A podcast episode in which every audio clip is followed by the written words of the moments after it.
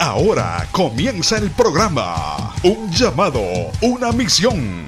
Presentado por la iglesia de mayor crecimiento en el estado de Tennessee, Family Worship Center, Ministerio Hispano y el Ministerio Internacional. Un llamado, una misión para alcanzar vidas con la palabra de nuestro Señor Jesucristo. Llegando a países de Centro y Suramérica, Europa y Asia. El pastor Ismael García ha trabajado como misionero y hoy actualmente es el presidente y pastor del Ministerio Internacional. Un llamado, una misión.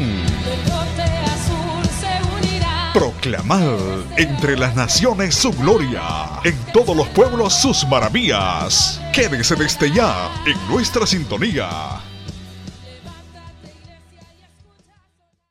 Génesis capítulo 3 versículo 8.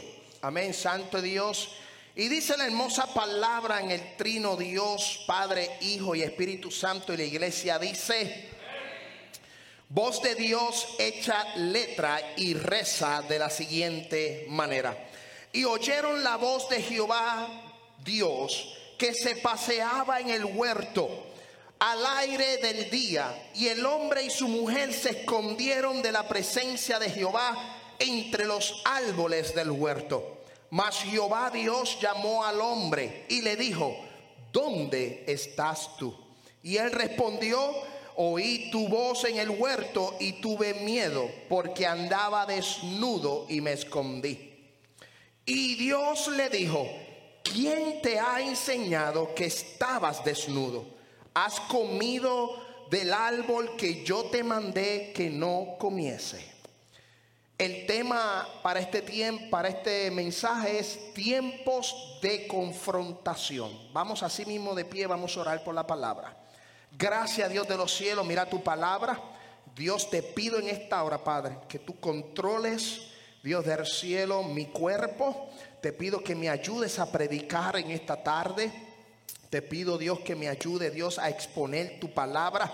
No te pido que me quites, sino que pongas un carbón encendido por mis labios para yo poder expresar, Dios, lo que tú has puesto en mi corazón. Mira esta palabra, Dios, que va a ser transmitida a través de las redes sociales. Y te pido, Dios, que llegue hasta lo más profundo de los corazones de las personas que están en este lugar y así que están en otros lugares que tu gloria sea sobre ellos y que esta palabra cambie, transforme, liberte y sane Dios del cielo. En el nombre de Jesús de Nazaret. Amén, amén y amén. Puede sentarse en esta tarde. Mientras usted se sienta, dígale al hermano que está a su lado, dígale tiempo de confrontación. Dígale tiempo de confrontación. Yo preparé este mensaje pensando en Natanael. Natanael, tú me dijiste que lo dijera de principio, ¿cierto? Bueno, pues aquí lo estoy diciendo. Todo es para ti. Amén. Nada, son broma. Te amo y te quiero. Aleluya. Bueno, tiempo de confrontación. La semana pasada nosotros, o bueno, por lo menos traté de predicar, ya que llevo tres semanas con, eh, un, eh, con tos y un poco de, de dolor de garganta. Ah, llevo ya tres semanas así, no se me ha ido, pero gracias a Dios hemos ido mejorando. Y la semana pasada estuvimos hablando de tiempos. Y yo le dije a la iglesia que este y a los líderes que esta, este año vamos a hablar de tiempos. Esa es la palabra que vamos a estar hablando. Tiempos y especialmente este mes, el mes de enero, queremos comenzar hablando de confrontación. Y es un tiempo de confrontación. Cuando yo voy al diccionario y yo voy y empiezo a estudiar lo que es la confrontación o confrontar, voy al diccionario y encuentro que confrontar es carear o poner a una persona frente a frente con otra para que debatan o discutan sobre un asunto o para examinar sus aberraciones. Cuando el hombre se confronta con el otro hombre, casi nunca hay una salida. Eso es una pelea segura. Cuando hay confrontamiento, a lo mejor termina eh, en una situación incómoda. Pero en el caso de que Dios nos confronte a nosotros, y eso es de lo que vamos a hablar, de Dios confrontando al hombre, porque Dios confronta al hombre de dos maneras. Dios confronta al hombre directamente o indirectamente. Y hoy vamos a hablar de la forma directamente. Pero cuando Dios confronta al hombre, no hay manera de que la otra parte, o sea, nosotros, tengamos alguna posibilidad de ganar en ese confrontamiento. A lo mejor dos hombres llegan a un confrontamiento, llegan a unas discusiones, tal vez uno gane, el otro pierda, tal vez nunca lleguen a ningún acuerdo. Pero cuando hablamos de Dios, hablamos del Rey de Reyes, cuando hablamos de Jesús y hablamos de que Él nos va a confrontar, no hay manera sobre la faz de la tierra que nosotros le ganemos a Dios. Dios nos va a confrontar directamente o indirectamente. Dios confrontó y cuando hablo directamente, hablo de ejemplos bíblicos como el ejemplo de Adán. Dios confrontó a Adán en el huerto del Edén. Dios confrontó a Moisés en la zarza. Dios confrontó a Pablo cuando iba camino a Damasco. Pero cuando vemos el lado indirectamente, vemos que Dios confronta a, la gente. Dios confronta a los reyes a través de un medio, sea de un vaso, de un, de un instrumento, de un profeta, de una mula, de una piedra. Dios va a hacer lo que tenga que hacer. Si va a confrontarte indirectamente. Yo creo que es un tiempo de confrontación y muchos de los de las iglesias siempre, básicamente esto es una tendencia, cuando comienza el año ese es el año de las primicias. Es el año de bendecir, es el año de la abundancia, es el año donde vemos un tiempo de restitución, de restauración. Pero son muy pocas las personas que hablan de confrontamiento. Yo creo que Dios ha comenzado a confrontar a la iglesia. Dios nos está confrontando a nosotros. Hace unos años Dios viene advirtiéndole a la iglesia. Dios viene hablándole a la iglesia. Hace unos años Dios viene mostrándose a la iglesia y es tiempo de que la gente reconozca que estamos viviendo un tiempo difícil y no es fácil a lo que nos vamos a enfrentar. Dios confrontó a Eva y a Adán en el huerto de Edén. Y eso que Dios hizo en el huerto del Edén, Dios lo está haciendo hoy día. Nos está confrontando a nosotros como seres humanos a mí como hombre del hogar, a mí como sacerdote del hogar, me está confrontando a mí como pastor de la iglesia. Escuche bien, Dios tomó un tiempo para crear, ese fue el tiempo de la creación.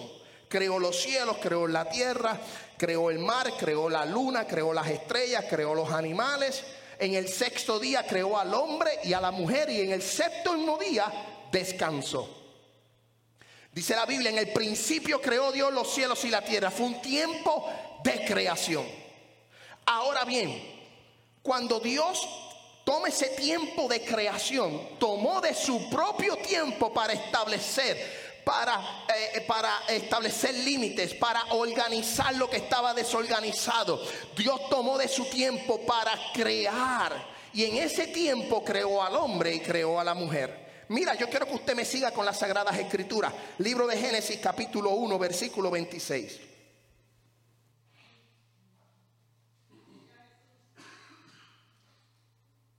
Libro de Génesis capítulo 1, versículo 26. Yo quiero que usted vaya con la, con la Biblia y me siga en esta tarde. Entonces dijo Dios, hagamos al hombre a nuestra imagen conforme a nuestra semejanza y señoré los peces del mar, en las aves de los cielos, en las bestias, en toda la tierra y en todo animal que se arrastre sobre, sobre la tierra. Dios tomó un tiempo, dijo, yo voy a crear al hombre, voy a crear a la mujer, los voy a poner en el vuelto del Edén y les voy a dar unas instrucciones, les voy a poner, amén, eh, eh, para que eh, unos límites para que también obedezcan. Mira lo que dice el versículo 27. Y creó Dios al hombre a su imagen y semejanza. Y a imagen de Dios los creó. Varón y hembra los creó. Versículo 28. Y los bendijo Dios y les dijo. Algo muy sencillo. Fructificad y multiplicaos. Llenad la tierra, sojuzgadla, señorial en los peces del mar, en las aves de los cielos y en todas las bestias que se mueven sobre la tierra. Las instrucciones fueron bien claras.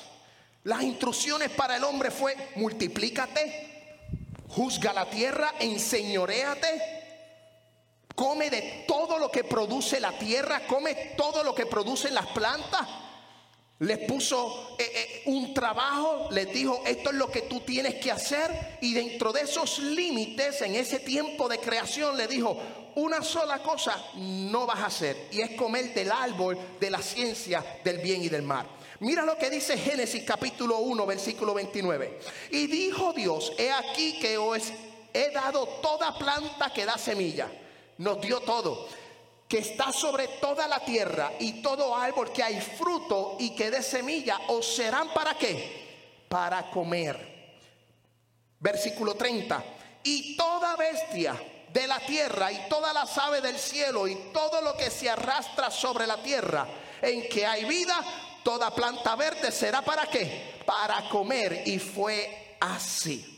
Les dio una regla, les dijo, ustedes van a hacer todo esto pero lo único que no pueden hacer es comer del árbol de la ciencia del bien y del mal. Un árbol que estaba en el mismo medio del huerto del Edén. Ustedes pueden moverse, pueden brincar, pueden saltar, pueden ir a las profundidades de las aguas, pueden eh, señorear los peces del mar, pueden navegar, pueden subir. Pues todo lo que pudieran hacer, el hombre estaba para hacerlo. Lo único fue el que le dijo, no comas de ese árbol. Le puso un límite, le puso una regla. Mira lo que dice Génesis capítulo 2, versículo 16. Y mandó Jehová Dios al hombre, diciendo, de todo árbol del huerto podrás comer. Mira lo que dice, podrás comer. Versículo 17, más del árbol de la ciencia del bien y del mal no comerás, porque el día que de él comieres, ciertamente morirás. Dios se mueve en la obediencia. Dios no se mueve en la desobediencia. O sea, un principio de Dios es la obediencia. Un principio de Satanás es la obediencia. Cuando caminamos en desobediencia, caminamos en un principio de Satanás.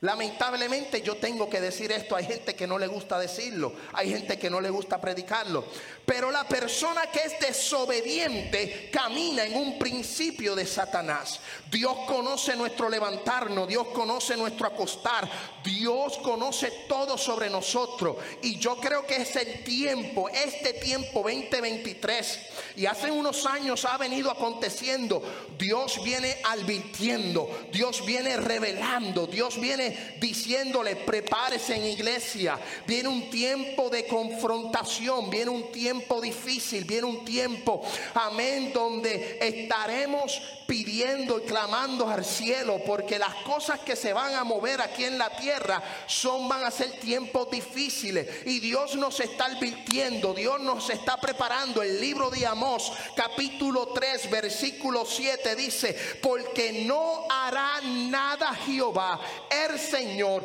sin que le revele su secreto a sus siervos los profetas. Dios viene hablando a través de profetas, Dios viene hablando a través de pastores, Dios viene hablando a través de culto, de servicio. Dios está diciendo, iglesia, prepárate, iglesia, ajustate la falda, ajustate los pantalones, empieza a buscar del reino de Dios y de su justicia, porque las demás cosas pueden venir añadidas. Tenemos que prepararnos, tenemos que buscar más de Dios, tenemos que, amén, prepararnos en Él cada día, iglesia.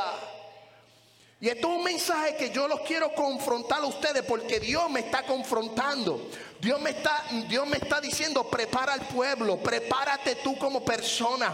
Dios está advirtiendo. Dice el versículo 8, si el león ruge, ¿quién no temerá? El rugir de un león se escucha a la distancia de unos 8 kilómetros, casi 4 millas de distancia. Cuando el león ruge, ese rugir se extiende a 8 kilómetros, unas 4 millas aproximadamente. Eso es el rugir de un león. Pero si, si habla el Señor Jehová, ¿quién no profetizará? Dios nos está diciendo, prepárese Dios está llamando a cuenta. Lo mismo que Dios hizo con Adán y Eva, Dios lo está haciendo en este tiempo. Dios está llamando a cuenta a esposos, a esposas, a hijos, a familia. Dios está llamando a cuenta a la iglesia. Iglesia, prepárate. Iglesia, busca mi rostro. Iglesia, búscame en oración. Iglesia, prepárate espiritualmente. Iglesia, prepárate. Tenemos que prepararnos en el camino del Señor. Mira lo que dice Génesis capítulo 3, versículo 8. Vamos a Génesis, vamos a la historia de Génesis. Libro de Génesis, capítulo 3, versículo 8. Dios creó al hombre, Dios creó a la mujer, los puso en el huerto del Edén, les dio instrucciones, ellos estaban bien, ellos estaban tranquilos hasta que llegó Satanás, la serpiente antigua, y empezó a susurrar el oído de Eva y empezó a convencer el oído, la persona de Eva, y así sucesivamente al hombre. Mira lo que dice Génesis capítulo 3, versículo 8.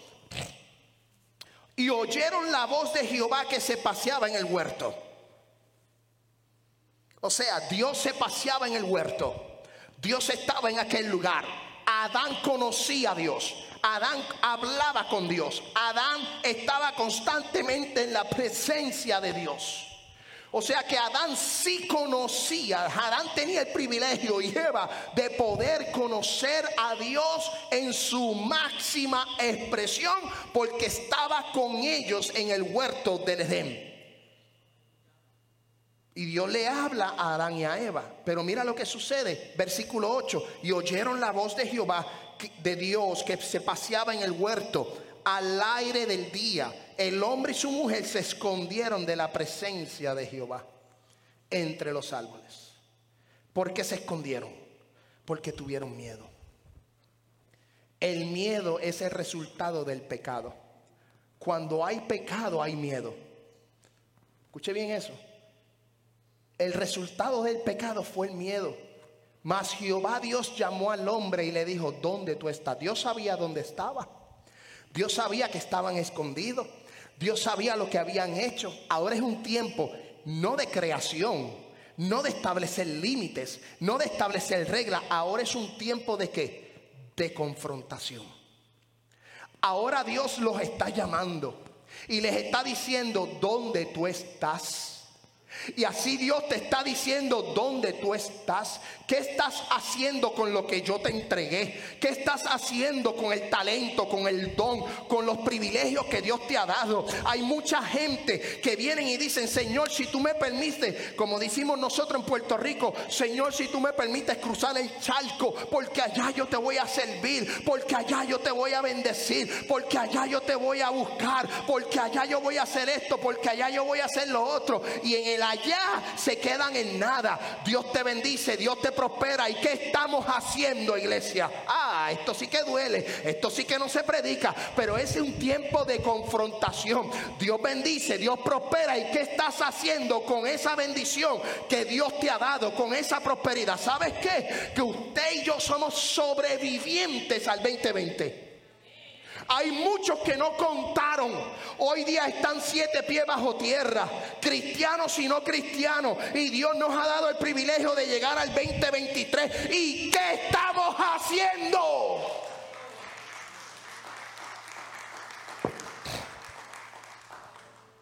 Oh, Dios bendice, Dios crea, Dios multiplica, Dios te dice, enseñoreate. Dios te, como, como dije hace un, ratito atrás, Dios me dijo a mí, eh, yo te voy a dar el privilegio, brinca el charco, vete allá, cruza al otro lado.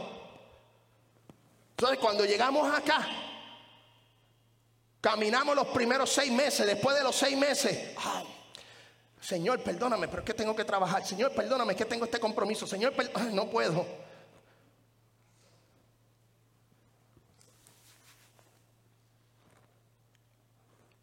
¿Qué vamos a hacer? Dios está diciendo, ¿dónde tú estás? Lo que yo he puesto en tus manos, esa palabra de renuevo, ese ministerio que Dios te ha entregado, ¿qué estás haciendo con lo que yo te he entregado? Le está diciendo Jehová, llamó al hombre y le dijo, ¿dónde tú estás? ¿Y qué le dijo al hombre? Es que tuve miedo. ¿Por qué? Porque había pecado. Hay gente que tiene miedo, piensan que no han pecado y está bien, no han pecado, pero hay miedo. Miedo a que a echar hacia adelante, miedo a prosperar, a hacer algo por la casa de Jehová, a ministrar en la casa de Jehová. No es que no tengo tiempo porque el, el trabajo me ocupa mucho tiempo. Y no puedo trabajar en la iglesia. Y Dios te está diciendo, ¿dónde tú estás? ¿Dónde estás escondido? ¿Por qué te estás escondiendo? ¿Por qué estás caminando en la manera en que estás caminando? Mira lo que dice el versículo 10. Eh, Mira lo que dice. Y él respondió, oí tu voz en el huerto. No era la primera vez. No es la primera vez que Dios había llamado a Adán. Adán conocía a Dios. Adán escuchaba la voz de Dios. ¿Por qué tiene miedo? Ah, porque estaba, había pecado. Los ojos se le fueron abiertos. Habían desobedecido. Y entonces a la raíz del pecado entra el temor. Y él dice, oí tu voz y tuve miedo. Si tú escuchas a Dios y tienes miedo, ¿por qué tienes miedo de Dios? Si a Dios no hay que tenerle miedo. A Dios no hay que tenerle miedo.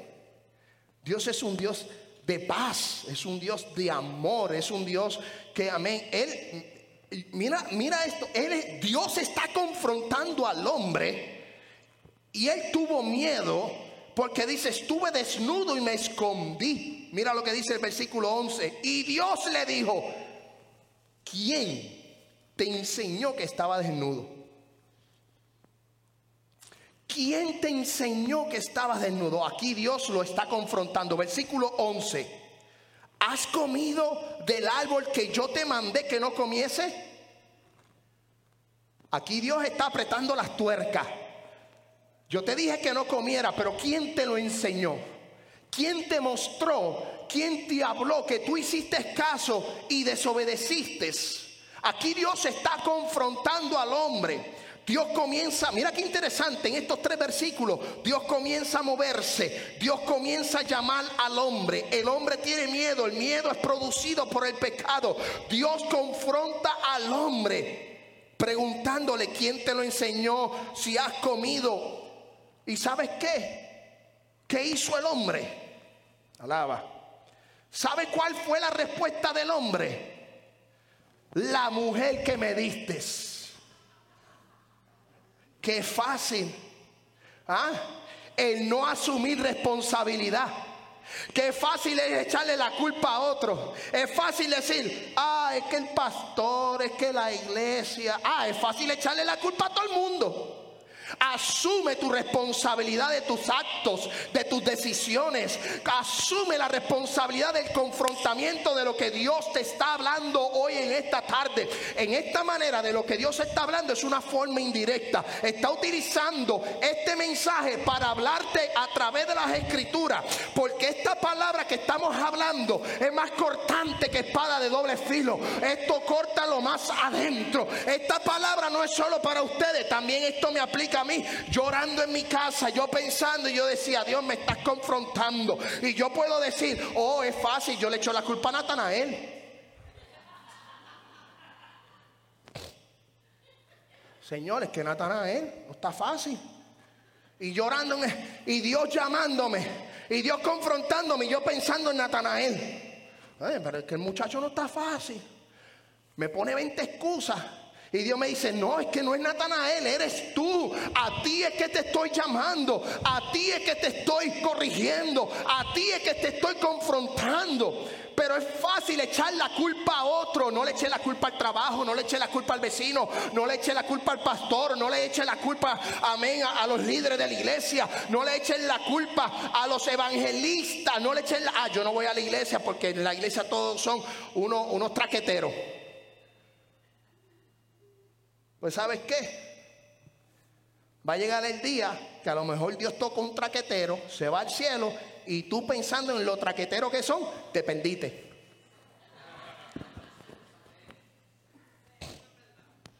Sí, porque dicen, no, en esa iglesia todos son corruptos. Bueno, pero los corruptos todavía tienen oportunidad de salvación. Pero si tú no llegas porque todos son corruptos, pues estás perdido igual que los corruptos, pero el corrupto tiene una oportunidad de salvación. Mientras tú estás viendo y echándole la culpa a otro. No le eches la culpa a nadie, asume tu responsabilidad como hombre y mujer de Dios. Es fácil echar la culpa. Mira, mira, mira lo que dice el versículo 12. Mira lo que dice el versículo 12. Y el hombre respondió, la mujer que me diste, que es sinvergüenza. Bueno, así hay, hombres en este tiempo que no asumen ningún tipo de responsabilidad y ningún tipo de rol en la casa. Son un cero a la izquierda en la casa. Asumamos nuestros roles y nuestras responsabilidades y asumamos lo que nos toca. Yo asumo mi parte y ustedes asuman su parte. Y el hombre respondió, la mujer que me diste por compañera me dio del árbol y yo comí. Vamos al 13, porque no se queda ahí nada más.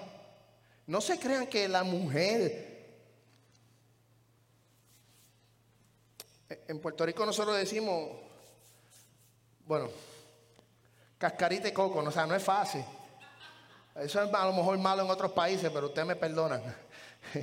¿Sabes? El hombre y la mujer no son fáciles. Acuérdense que lo difícil del hombre, la mujer también es difícil porque salió del hombre, de esa costilla. Si el hombre es difícil, la mujer es difícil. Escuche bien. Dijo, entonces Jehová dijo a la mujer, ¿qué es lo que has hecho? Dios está confrontando, confrontó al hombre y el hombre se esquivó. Dijo, la mujer que me diste. Pero ahora, Dios siguiendo, Dios siguiendo la, eh, eh, el plan del hombre, porque el hombre dice, fue la mujer y Dios entonces dijo, pues ¿qué pasó mujer? ¿Qué has hecho? Y dijo la mujer, la serpiente. Yo tengo un guimo en mi casa, yo tengo un perrito en mi casa. Imagínate si todo, yo me, si Dios me llama la atención, yo digo, no fue el guimo que me diste. ¿Ah? O fue el perrito, el grandanés. La serpiente me engañó. Pero es que tú comiste y el hombre comió y los ojos fueron abiertos. Entonces Dios, ¿qué está haciendo Dios? Confrontándolo. Dios nos está confrontando hoy día. Dios nos está diciendo, ¿qué estás haciendo? ¿Qué estás haciendo? ¿Qué vamos a hacer? ¿Cómo vas a hacer? Lo que me prometiste. Es fácil echar culpa a otro. Es fácil decir, es la iglesia, es el pastor. Pero Dios te está preguntando a ti, Dios te está confrontando a ti. Asume tu responsabilidad. Ahora, mira qué interesante. Cuando Dios confronta, restituye. Cuando el hombre confronta, daña. Eh, hay una diferencia. Cuando el hombre a hombre hay una confrontación entre seres humanos, se daña. Es muy difícil que tienen que tener a Dios en su corazón para poder decir, perdóname, lo siento, no es fácil, me equivoqué. Yo he hecho eso. Yo he tenido discusiones dentro de la iglesia con hermanos de la iglesia y yo he tenido que decir, mira, de verdad, después que me voy calientito para casa, reflexiono y pienso y digo, regreso y digo, perdóname, lo hice mal, no fue la manera. Y cedo, ¿verdad? Pero cuando Dios no está envuelto, cuando hay discusiones y hay confrontamiento y ninguna de las partes cree en Dios, eso no termina para bien. Hay gente, hay familias hoy día que no se hablan. Un hermano con otro hermano, un tío con otro tío, un primo con un tío, porque le agarró prestado, no le pagó, porque no lo invitaron para la cena de Navidad, perdonen tuve que cancelarla, el frío no se me dio, pero vamos a hacer la cena de Navidad, porque para mí la Navidad es todo el año. En algún momento vamos a tener el, cerdito, los tamales, vamos, vamos a hacer algo de Navidad, ¿ok? No, no se preocupen que la vamos a hacer. Amén. Vamos a hacer esa fiesta como quiera. Y después vamos a la fiesta del aniversario, son dos fiestas, alaba. Comida dos veces, alaba. Recuerdo hace un tiempo atrás en, uno de, en una de nuestras fiestas, yo le dije a Carlito, que veo a Carlito, Carlito, te aprecio Carlito, bendiciones. Le dije, Carlito, yo quiero un lechón asado, un marrano asado. ¿Y sabe lo que hizo Carlito? Compró el lechón, yo no sé si lo mató o lo mataron por allá, y estuvo toda la noche asando el lechón. Y yo digo, ¿cómo tú vas a traer ese lechón a la iglesia? Yo, no te preocupes que yo llego. Iglesia no me va a creer esto, pero él tiene un, un carrito, no una guagua, no una camioneta, un carrito. Y dentro del carrito metió el lechón asado. Dentro del carrito. Y cuando llegó aquí sacamos el lechón. Y en otra ocasión le dije, Carlito, quiero un lechón. Y me dice, no te lo puedo traer. No puedo. Mi esposa me mata. Y yo le dije, nada, no te preocupes, que no te voy a pedir un lechón completo. Pero, pero, pero, pero la realidad es que hay gente que no se habla hoy día por problemas familiares, por lo que sea. Se han enfrentado, se han confrontado. Pero cuando Dios confronta, cuando Dios te llama la atención, cuando es Dios, cuando es Dios llamándote, Dios te llama, Dios te castiga y Dios te restituye. Esa es la diferencia del Padre que está en los cielos. Que el Padre llama la atención, castiga, pero también te da la restitución. Mira lo que dice. Mira lo que dice. Porque es que Dios no va siempre a, contender con el hombre. Mira lo que dice Génesis capítulo 6, versículo 3. Para que usted entienda algo. La gente piensa que, Dios, Dios, es, eh, Dios es siempre, Dios es eterno. Pero dice la Biblia, y dijo Jehová, no, contenderé, no contenderá mi espíritu con el hombre para siempre. Porque siempre, siempre, ciertamente es carne, mas serán sus días 120. En ese tiempo la maldad y el pecado seguían aumentando, si se estaban desviando del amor y del conocimiento a Dios, empezaron a pecar, empezaron a hacer cosas que a Dios no le agradaban. Y Dios dijo, mi espíritu no va a contender con ellos. Yo quiero decirle que el espíritu de Dios no va a contender para siempre. Dios te llama a una, Dios te llama a dos, Dios te llama a tres, Dios te va a seguir llamando. Y la misericordia de Dios se renuevan cada día. Pero llega un punto en donde Dios te da ese libre albedrío y Dios te deja. Tú tienes que saber qué vas a hacer en tu vida. Y tú tienes que afrontar tu realidad, tienes que afrontar, tienes que decir, yo acepto mis errores, mis decisiones y mis consecuencias. Porque cuando Dios está llamando, Dios te está diciendo, yo te voy a reprender, pero te voy a dar tu restitución. Mira lo que dice Génesis capítulo 3, versículo 15. Génesis capítulo 3. Y aquí hay un para atrás y para adelante. Yo quiero que usted vaya conmigo. El hombre pecó, Dios castigó al hombre, le dijo, con el sudor de tu frente vas a trabajar. La tierra no te va a producir como tú esperas que te produzca. La mujer te voy a multiplicar. O sea, ya tenía dolores, y dice, te los voy a multiplicar. Le dio otro castigo. Y le dijo, aquí hay una palabra profética porque dice, pondré enemistad entre ti y la mujer, entre la serpiente y la mujer, entre tu simiente. De esa simiente de la mujer va a nacer el Salvador, va a nacer el que va a herir la serpiente. Y dijo en el versículo 17, y al hombre dijo, por cuantos obedeciste a la voz de tu mujer, alaba Ay, esos hombres que obedecen la voz de su mujer. Y comiste del árbol que te mandé diciendo, no comerás de él, maldita será la tierra por tu causa. Y con dolor comerás de ella todos los días. Versículo 18.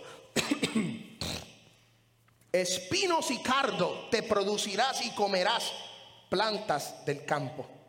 Versículo 19. Con el sudor de tu rostro comerás el pan hasta que vuelvas a la tierra, para que de ella fuiste tomado. Pues polvo eres y al polvo volverás. Y llamó a Adán el nombre de su mujer, Eva, por cuanto era la madre de todos los seres vivientes. Mira lo que es la restitución. Mira lo que es el confrontamiento, el castigo y la restitución. Mira lo que dice. 21. Y Jehová Dios hizo al hombre y a su mujer túnicas de pieles y los vistios. Estaban desnudos, ellos agarraron hojas de plátano, digo yo, hojas de plátano, se hicieron sus, trajecitos como ellos pensaban que ellos podían hacer, pero Dios dijo, no, no, no, es que esa hoja de, es que no pueden vestir así, no es así. No es que van a vestir como ustedes les hagan gana. No, no. Vamos a hacer un sacrificio y yo los voy a vestir. yo les voy a poner túnicas. ¿De qué? De pieles. Y dice Dios, los vistió. O sea, los castigó, los confrontó, los castigó y ahora los restituyó. ¿Cómo? Vistiéndolos diciéndole, esto es lo que ustedes van a hacer ahora. Ustedes van a estar fuera del huerto del Edén y van a trabajar el campo, van a trabajar y van a, van a sudar y a la mujer va a multiplicar esos dolores de parto y sobre eso, amén, yo los voy a vestir. Ustedes no van a quedar desnudos. ¿Sabes qué? Nosotros no vamos a quedar desnudos. ¿Sabes por qué? Porque desnudo yo caminaba antes de Cristo. Pero ahora que tengo a Cristo, ahora yo tengo vestiduras de Dios. Y dice que cuando nosotros venzamos, que lleguemos a los cielos, dice que Él nos vestirá de vestiduras blancas. Él nos va a vestir nuevamente. Él nos ha hecho hombres y mujeres, nos ha restituido. Eso es una forma de confrontación directa al hombre. Pero ya estamos terminando. Mira lo que dice la Sagrada Escritura. Porque Dios confronta al hombre indirectamente. Vamos al libro de Segunda de Samuel. Todos conocemos la historia. Dios confronta al rey David de un pecado que había cometido. David había pecado, David había adulterado y había matado. Este hombre había pecado. Y mira qué interesante que Dios utiliza un vaso. Dios utiliza y envió a un profeta. Amén. Dios nos está confrontando. Dios te puede confrontar a ti directamente a través de un sueño, a través de voz audible. Dios te va a hablar, Dios te va a dejar saber. Pero muchas eh, de las ocasiones en este tiempo, Dios está confrontando indirectamente, como a través de las Sagradas Escrituras. Cuando tú lees las Sagradas Escrituras, cuando tú vienes a la iglesia, te instruyen los estudios bíblicos, cuando recibes palabra cada domingo, cuando estás en el culto de oración, usted está recibiendo enseñanza, usted está recibiendo la voz de Dios y Dios les está corrigiendo, Dios les está enseñando y en muchas ocasiones Dios nos está confrontando.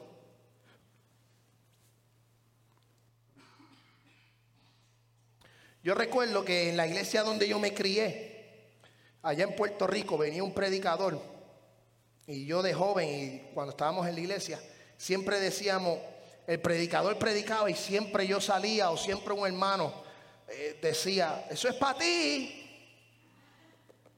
Dale, dale, dale un codazo, un codito ahí al que está a su lado y dile, todo el mensaje es para ti.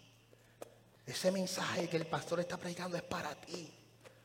Dígale, arrepiéntete. Alaba. Dígale, arrepiéntete, pecador. Dios está confrontando. Dios está llamando y cuando hacemos las cosas mal o Dios nos quiere corregir o Dios nos quiere enseñar, utiliza métodos indirectos a través de un hermano, a través de la palabra, a través de un video tal vez de YouTube, Amén. Aunque hoy día hay que tener mucho cuidado con los videos de YouTube, hay que tener mucho cuidado con lo que vemos en las redes sociales. Pero yo he visto videos, he escuchado predicadores, porque yo selecciono qué predicadores yo escucho. Amén. Que estén en sintonía de acuerdo a lo, a lo que tengo la visión, a lo que yo creo y todo eso. Y escucho eh, predicaciones cuando estoy trabajando y yo recibo y yo, wow, esto, me dio, esto me dolió. A veces mi esposa, la pastora, me, me tira una palabra y yo, ay, me dolió, pero me está confrontando. Dios habla indirectamente. No pienses que todo el tiempo los cielos se van a abrir y vas a venir el ángel Gabriel y te va a decir lo que te tenga que decir. No, Dios te está hablando a través de esta palabra. Dios te está hablando a través de cada domingo que usted se sienta ahí y que yo predico o que algún hermano predica. Dios nos está hablando. David había pecado y Dios tenía que, que confrontarlo. ¿Y qué método utilizó? La voz de un profeta. La voz de un profeta. Mira lo que dice, Jehová envió a Natán, a David, y viniendo él le dijo, habían dos hombres en una ciudad, uno rico y otro pobre. Uno rico y otro pobre. Versículo 2. Vaya conmigo a las Sagradas Escrituras, yo creo que ustedes me sigan ahí. Versículo 12. El rico tenía numerosas ovejas y vacas Tres, Pero el pobre no tenía más que una sola corderita, que él había comprado y criado, y que había crecido con él, y con sus hijos juntamente, comiendo de su bocado y bebiendo de su vaso, y durmiendo en su seno, y la tenía como una hija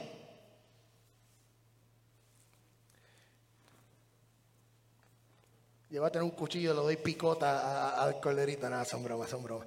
Le damos picota rápido. Eso fue lo que pasó. Mira lo que dice el versículo 4. Y vino uno del camino, el hombre rico, y este no quiso tomar una de sus ovejas y de sus vacas para guisar para el caminante que había venido a él, sino que tomó la oveja de aquel hombre por, pobre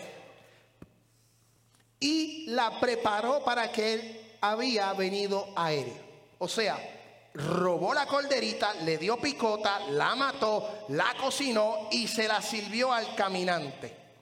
Esta es la historia indirectamente para mostrarle a David lo que había cometido y cómo se estaba comportando. Porque usted sabe la historia. Él tomó a Besabé, a, a, esta mujer que se estaba bañando. David estaba en ocio, David no estaba en la guerra. Y dice que la miró, la codició, la tomó para él, teniendo David la mujer que él quería tener. Pero no, él quería esa. Y dice que cometió adulterio y mandó a matar a su esposo. Mira lo que dice el versículo 5. Entonces se encendió el furor de David. De gran manera. Contra aquel hombre. Y dijo a Natán, vive Jehová, que el que tal hizo es digno de muerte. Que la historia de la manera en que el profeta se la contó tenía que ser tan y tan interesante que yo me imagino David analizando, cuando yo lo agarre, lo vamos a matar, lo vamos a castigar, diez latigazos, vamos a hacer esto, vamos a hacer lo otro. El tipo le robó una, un corderito a este hombre que es pobre. Y David yo me imagino que tenía una película montada en su cabeza. Y debe pagar la cordera con cuatro tantos porque hizo tal cosa y no tuvo misericordia. Versículo 7, mira lo que es la confrontación. Mira cómo Dios confronta. Entonces dijo Natán a David, tú eres aquel hombre. Qué difícil. Qué difícil. Oye, esto me dolió. No soy David, me dolió. Así ha dicho Jehová Dios de Israel. Yo te ungí por rey sobre Israel y te libré de la mano de Saúl te libré, yo te hice rey, te libré, te di posesiones, te di reinado, yo te llamé, yo te escogí, te saqué del campo de las ovejas, yo te establecí como rey y tú viniste a hacer esto. Y Natán le dijo, ese hombre eres tú. ¿Qué está haciendo Dios? Confrontándolo. Dios le está diciendo, has pecado. ¿Qué pasó con tu vida, David? ¿Qué le pasó al rey David?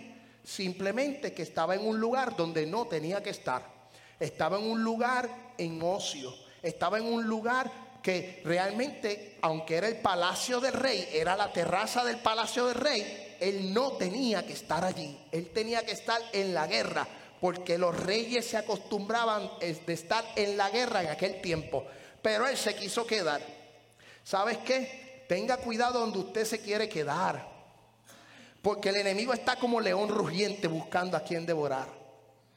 Y Dios, hermano, se los estoy diciendo, prepárese, porque Dios nos está advirtiendo, Dios nos está hablando, el enemigo no está jugando. El enemigo no juega monopolio, ni trobol, ni cartita, no, él está buscando a quien devorar. Entonces, si nosotros estamos en lugares donde no debemos, podemos caer en las garras del enemigo. vamos al versículo 11, para que usted entienda, ya vamos terminando. Así ha dicho Jehová. He aquí yo haré levantar el mar sobre ti. Aquí viene la confrontación que la vimos. Ahora viene el castigo. Para que usted entienda que Dios confronta, castiga y restituye. Mira qué bonito es la palabra de Dios. Así ha dicho Jehová, he aquí yo haré levantar el mal sobre ti y de tu misma casa. Le pido a los líderes de, la adoración y los hermanos que pasen hacia adelante. Dice, y tomaré tus mujeres delante de tus ojos y la daré a tus prójimos, el cual yaciera con tus mujeres a la vista del store. Pero David no actuó como actuó Adán. Por eso es que la Biblia dice, es que David era conforme al corazón de Dios. Adán, ¿qué hizo? La mujer que medite. ¿Qué hizo David? Mira lo que dice el versículo 13. Entonces dijo David a Natán, versículo 13, pequé contra Jehová. Y Natán dijo a David, también Jehová ha remitido tu pecado. Dios lo confrontó, Dios lo castigó porque el primer hijo de esa relación, de ese, fruto, ¿qué pasó? Murió murió. Dios castigó y, David se tiró en silicio. David se fue a orar, David se fue a ayunar por su hijo. Y Dios no contestó esa petición porque era castigo de Dios. Muchas veces nuestras peticiones no se dan porque Dios no se está moviendo en lo que le estás pidiendo. Escuche bien, pida bien y sepa cómo pedir, porque muchas de nuestras peticiones y de nuestras oraciones no se contestan. ¿Sabes por qué? Porque ya Dios determinó algo para tu vida y por más que busque, por más que brinque, por más que te meten 40 días de ayuno y oración, si Dios dijo A es A. No vayas a buscar por la B, no te vayas por otro camino para buscar la C, porque ya Dios dijo que era A. Y si es A, es A. Alaba la gloria de Jehová. Cuando Dios determina algo sobre tu vida, por más que tú le busques la huerta, ya Dios lo determinó. Y Dios determinó con la vida de David de que este hijo iba a morir. Y yo me imagino al diablo, amén, brincando en una pata, ajaja, destruía al rey. El hijo murió y todo eso. Pero ¿sabes qué? De algo negativo salió algo positivo. De esa relación, escuche bien, de algo que el enemigo quiera destruir, lo importante es reconocer el pecado, reconocer la situación, amén, aceptar la confrontación de Dios, aceptar el castigo de Dios, porque Dios te va a restituir, Dios nos va a restituir. Dios me ha restituido a mí, yo no soy perfecto, yo he caído una, dos, tres, cuatro, cinco, seis, siete, ocho veces, pero la Biblia dice que si tú caes siete veces, siete veces te vas a levantar.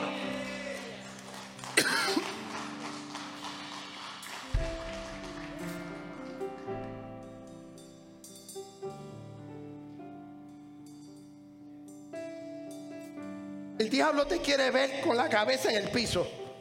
El diablo quiere ver a tu familia en el piso. El diablo quiere ver a tus hijos en el piso. No somos perfectos. Pero si tú aceptas la confrontación de Dios y tú aceptas el castigo, amén, la disciplina de parte de Dios, Dios te va a restituir. Porque dice la Biblia, por cuanto, por cuanto con este asunto hiciste blasfemar a los enemigos de Jehová, el hijo que te ha nacido ciertamente morirá. Y David se tiró de rodillas, David se fue en silicio, David oró, pero ese hijo murió. Pero Dios dijo, espérate, de esta relación, de esto negativo, de esto que el enemigo quiere destruir, de ti saldrá uno que se llamará Salomón y será tu sucesor. O sea que de algo negativo en tu vida, de algo que haya pasado en tu vida, Dios va a hacer algo positivo. Dios te va a levantar, Dios te va a restituir.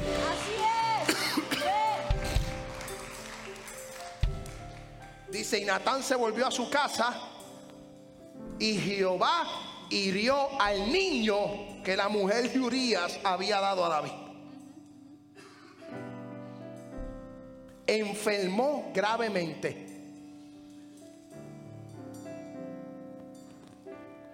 Se enfermó gravemente. El niño murió pero de esa relación sale Salomón,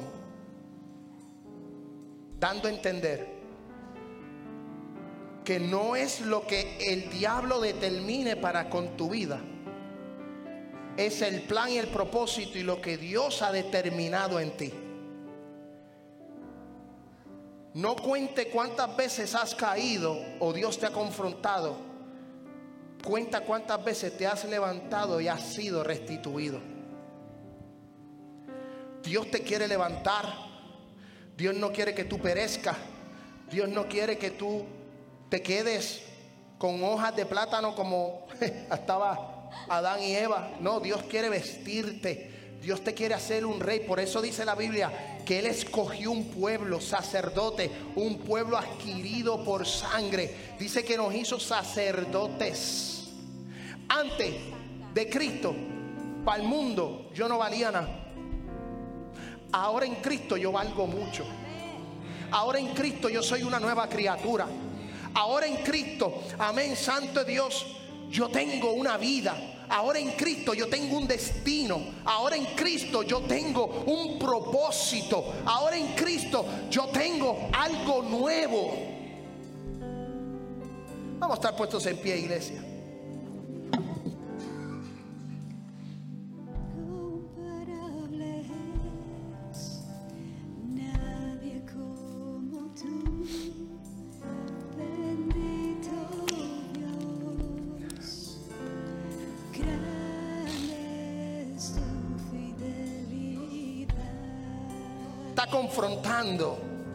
En este mes nos va a confrontar. Directa o indirectamente. Dios te va a confrontar. Dios te va a decir, ¿qué estás haciendo con lo que te entregué? ¿Qué estás haciendo con lo que puse en tus manos? ¿Qué estás haciendo con el tiempo? La iglesia no es un checklist. Vengo un domingo una hora, hora y media, y ya la hora y media ya tengo prisa, me quiero ir. Dios te está diciendo, no tengas prisa, porque yo quiero trabajar en ti, yo quiero trabajar en la iglesia. Cuando nosotros vengamos a la iglesia, vengamos en el tiempo de Dios y no en el tiempo cronos, que es el tiempo que una hora tiene 60 minutos y que un minuto tiene 60 segundos. Vengamos con el tiempo Kairos, que es un tiempo, amén, desconocido para nosotros, pero es el tiempo de Dios. Vamos a darle el tiempo, porque imagínense, como yo dije la semana pasada, si Dios hubiera sido rapidito, rapidito, rapidito para crear al hombre, a lo mejor nos hubiera hecho una mano más larga que otra. No, Dios nos hizo perfecto. ¿Por qué? Porque nos tomó, tomó de su tiempo. Él dijo, hagamos al hombre a nuestra imagen y semejanza. Dios está diciendo en este día, yo quiero tener más tiempo contigo. Yo quiero tener más tiempo contigo, contigo. Yo quiero estar contigo. Yo quiero abrazarte. Yo quiero hablarte. Yo quiero ministrarte. Yo quiero bendecirte. Yo te quiero prosperar. Pero si venimos con el tiempo rapidito, rapidito, rapidito, las cosas no se van a dar. En esta vida para todo hemos tenido que esperar. Para nacer nueve meses tuvimos que esperar. Para tener licencia de conducir 16 años tuvimos que esperar para ser mayor de edad 18 años, para una cosa, para otra 21 años. Para todos hay que esperar. Para yo tener mi ministerio pastoral, yo tuve que esperar 37 años. Esperemos en el tiempo de Dios para que Dios, Jesús le dijo a los discípulos, la promesa va a llegar, la bendición va a llegar, pero tienen que esperar. Hermano, vamos a tomar tiempo para esperar en la presencia de Dios. Vamos a permitir que Dios trabaje en nuestra vida. Dios nos está confrontando. Dios nos está poniendo y diciendo, alístese, prepárese, llénese de mi presencia. Vamos a adorar a Dios.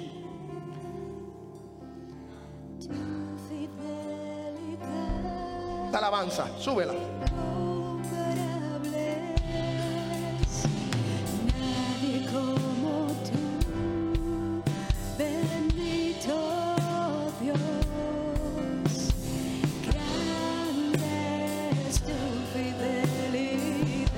Cántalo, iglesia, cántalo.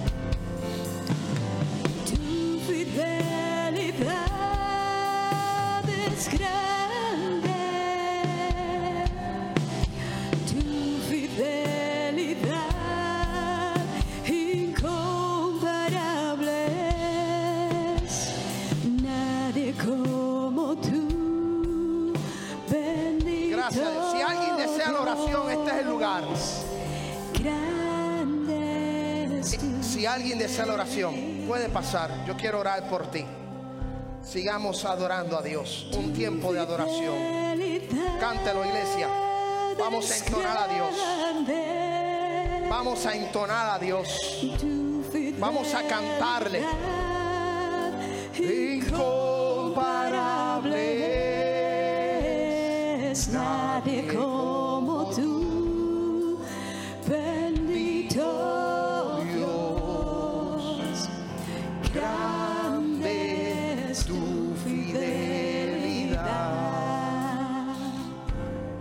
Vamos, iglesia. tu fidelidad. Vamos. grande. Toma tiempo. Un tiempo para el Señor. Fidelidad Vamos. Vamos. Vamos, iglesia. Como tú, Vamos. bendito. Cántalo, iglesia, en esta tarde. Canta, iglesia, en esta tarde. Vamos a adorarle. Vamos a tomar este tiempo en la presencia de Dios. Tu fidelidad. La fidelidad de Dios es grande. Es grande. Tu fidelidad. Pase para acá. Ahí está. Incomparable. En nombre de Jesús. Gracias, Señor.